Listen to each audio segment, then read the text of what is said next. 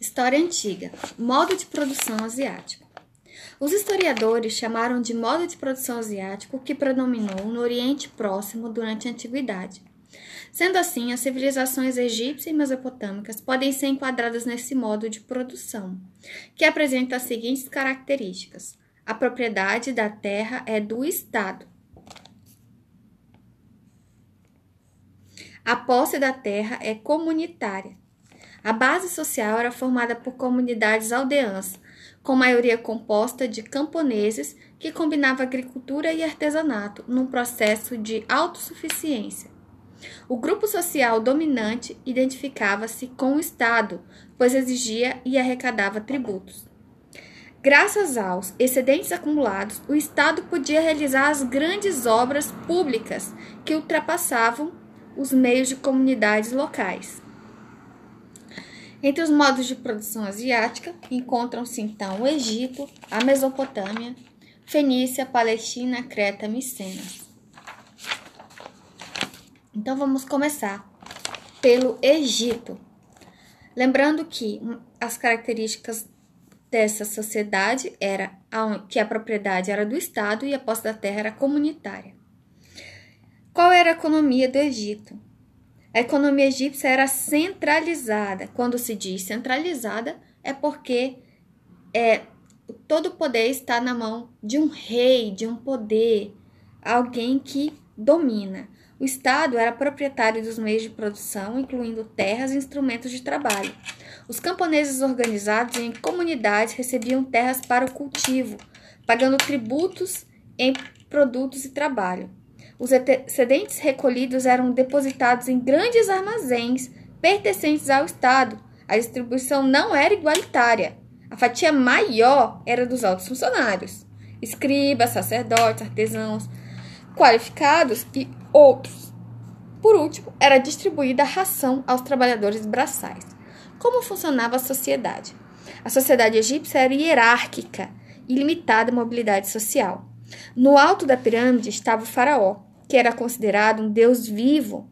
A seguir vinham os nobres, os altos funcionários, os sacerdotes, os guerreiros importantes durante o novo império, os escrivas, os artesãos, os trabalhadores comuns, os camponeses, a maioria da população e os escravos, o número não era elevado. Política. O Estado egípcio era uma monarquia despótica, de origem divina baseada na servição, servidão coletiva dos camponeses. A ideologia religiosa era dominante, influenciando a vida econômica, política e cultural. Daí se dizia um Estado teocrático. Embora o Estado fosse teocrático, a monarquia era despótica. Toda vez que fala de uma monarquia despótica, a gente diz é, de um governador, um imperador, que ele é, se impõe muito, ele é quase um tirano. Religião. A religião no Egito era politeísta na antiguidade. A representação dos deuses era antropomórfica, antroposomórfica e zoomórfica. Os principais deuses eram Ra, Osíris, Ísis, Anubis, etc. O livro dos mortos tinha grande importância. A escrita, a principal escrita egípcia eram os hieróglifos, os hieróglifos. Foram decifrados em 1822 pelo francês Jean-François Chapolin. Os egípcios tinham ainda dois outros tipos de escrita: a hierática, hierográfica simplificada, e a demótica, mais simples e rápida. As artes. Os aspectos artísticos culturais dos antigos egípcios estavam associados às tradições religiosas e funerárias. A religião impunha as características artísticas e culturais. Muito pouco das obras dos antigos egípcios foram criadas como arte pela arte. Quase a totalidade delas tinha funções no contexto religioso e político, a representação do poder do faraó.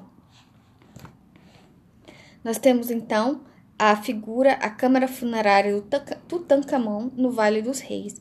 Os egípcios acreditavam na vida após a morte, por isso mumificavam os corpos. A qualidade do processo de mumificação variava de acordo com a posição social. No além, a alma era julgada nos tribunais de Osíris.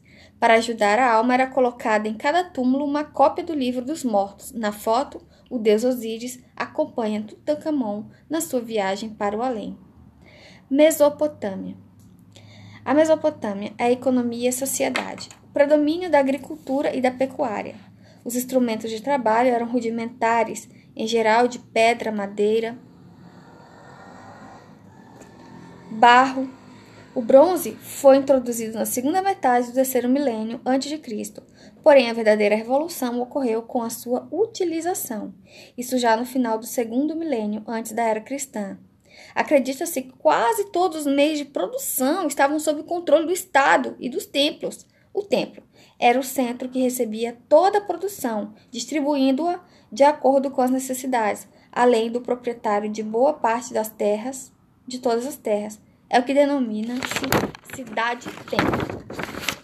Então hoje ficamos por aqui com história antiga. Siga as próximas aulas que serão então apresentadas a seguir. Obrigada.